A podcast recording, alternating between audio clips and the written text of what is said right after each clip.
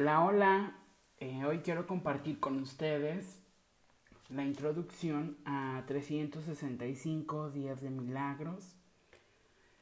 Eh, para alcanzar el estado de curación divina eh, es imprescindible aprender y saber utilizar la mente. Es un entrenamiento. existe la mente errónea y la mente recta. En la mente errónea se encuentra la idea o la creencia de separación con Dios, la escasez, la enfermedad, lo que no existe, eh, la necesidad. Y la mente recta, que es la mente divina, la mente iluminada, vive unida a Dios en la abundancia, está inspirada por el Espíritu Santo y por lo tanto utiliza sus dones para expresarse en el mundo material. No es una meta llegar a la mente recta o ir corriendo tras ella. Se trata de tener un estilo de vida con una mente iluminada, con una mente recta. Esto solo se alcanza cuando se cambia la percepción. Eh, la mente recta se construye aceptando que Dios es el único ser que todo lo puede, es el ser supremo y Él obra milagros a través de nosotros. Nosotros somos un instrumento de Dios.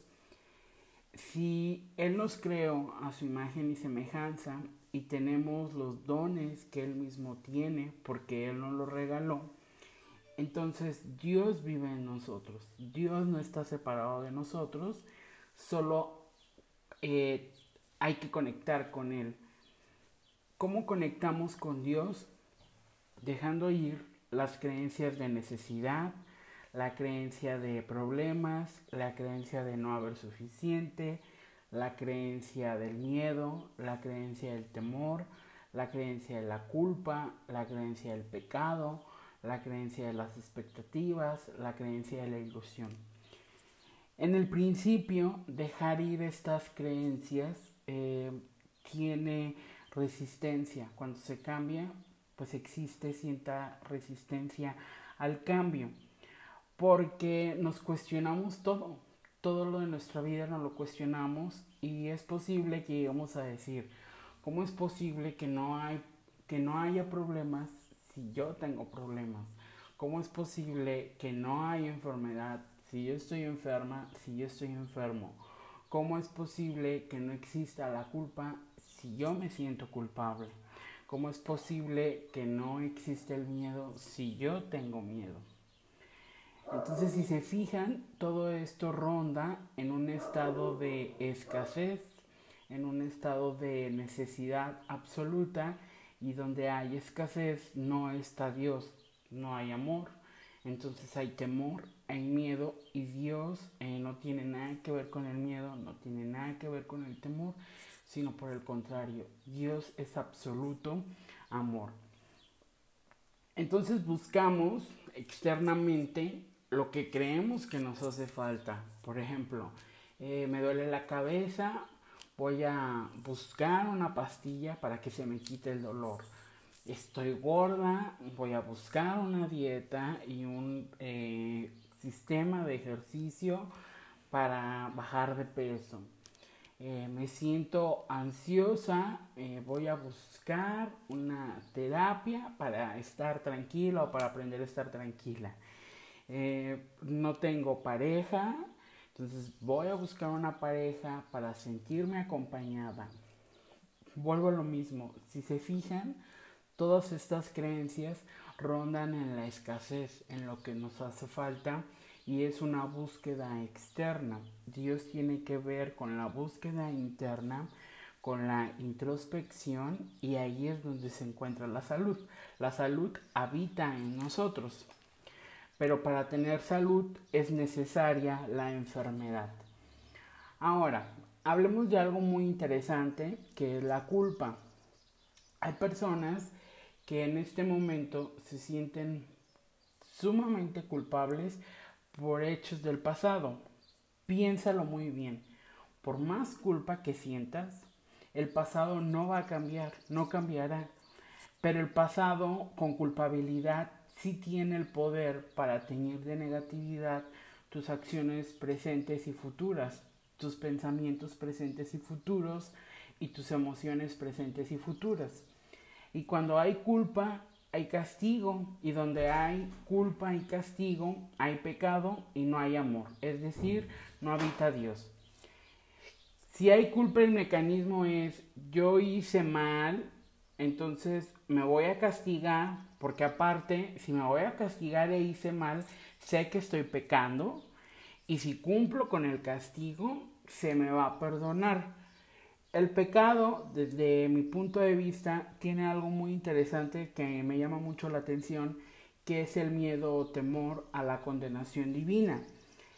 Y entonces viene la enfermedad del alma que surge del miedo a Dios, del miedo a su juicio, del miedo a su condena porque me he portado mal, porque no he sido lo suficientemente buena, porque no le agrado a Dios por lo que hago si Dios es amor, si Dios es abundancia, es ternura, es vida, es perdón, es oportunidad, y estamos hechos a su imagen y semejanza porque Él así nos creó, ¿por qué creemos en el castigo? ¿Por qué creemos en la culpa? ¿O para qué creemos en el castigo? ¿O para qué creemos en la culpa? Eh, ¿Qué función tiene el pecado en nuestra vida? En la de Dios, ninguna. Todo esto no tiene nada que ver con Dios. Pero ¿qué uso le damos nosotros? ¿O para qué nos sirve a nosotros? Esta, la culpa, el castigo, eh, el pecado, son simple y sencillamente eh, pensamientos, emociones, todo lo que conlleva es muy desgastante, agota mucho emocionalmente, agota mucho el alma y se manifiesta a través de la enfermedad física.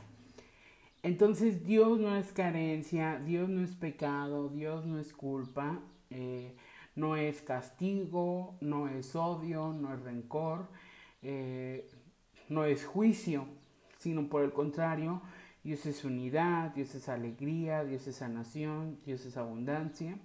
Entonces también es perdón y oportunidad. Dos conceptos muy importantes de Dios es el perdón y la oportunidad, porque el perdón lleva la oportunidad.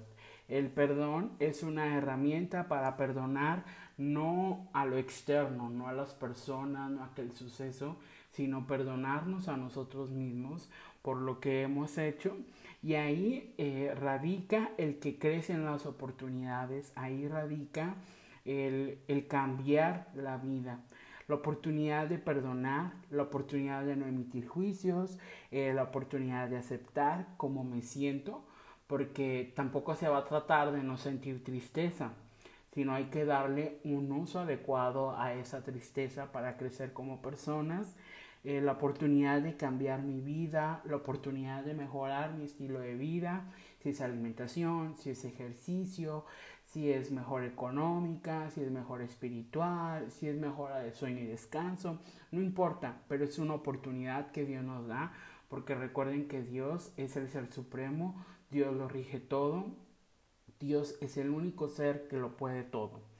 Entonces, 365 días de milagros es sanar la percepción, sanar la enfermedad, perdonarnos a nosotros mismos, para sanar la mente, para sanar el cuerpo, para sanar el alma. Y solo podemos sanar entregándole a Dios nuestra vida completa, nuestra percepción. Porque Dios es el alimento, el nutriente más importante en la vida de cada ser humano. Él lo puede todo. Él es el ser supremo y por lo tanto es eh, el único ente o la única persona que que nos va a dar la fuerza para cambiar, para sentirnos bien, para tener salud.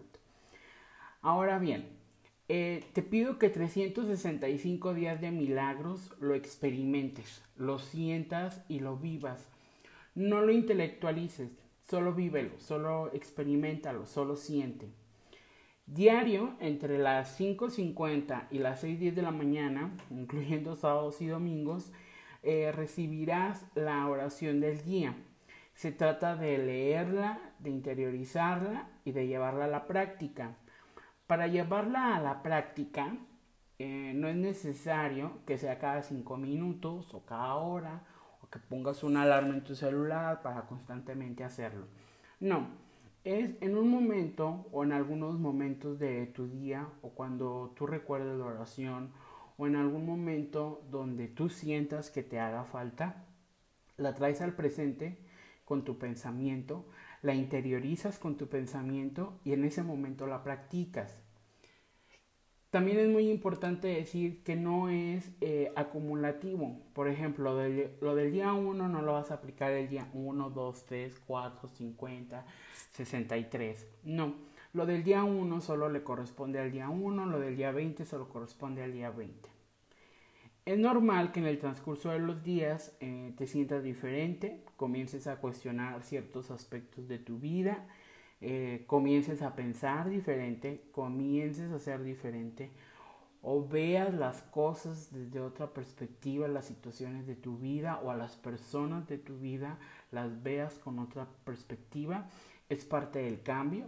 La incomodidad también es parte del cambio, entonces te pido también que aprendas a tolerar la incomodidad. En la incomodidad también eh, nace lo nuevo, lo que se renueva, eh, pero hay que aprender a tolerarla, porque hay personas que no toleran mucho la incomodidad, entonces dicen, ay no, ya no. No, hay que tener paciencia con nosotros mismos, hay que tener eh, cuidado, cariño, aceptación por lo que estamos sintiendo pero te lo repito, sí te pido que aprendas a tolerar la incomodidad que puedes sentir. Esto es lo más importante que tenías que saber de 365 días de milagros. Eh, no obstante, eh, estoy a tus órdenes por si te surge una inquietud, por si quieres compartir algo. Te agradezco mucho darte esta maravillosa oportunidad para vivir esta experiencia y también te agradezco por acompañarme a mí en este camino porque yo a través de ti también me estoy sanando. Eh, comenzamos el día de mañana. Hasta la próxima.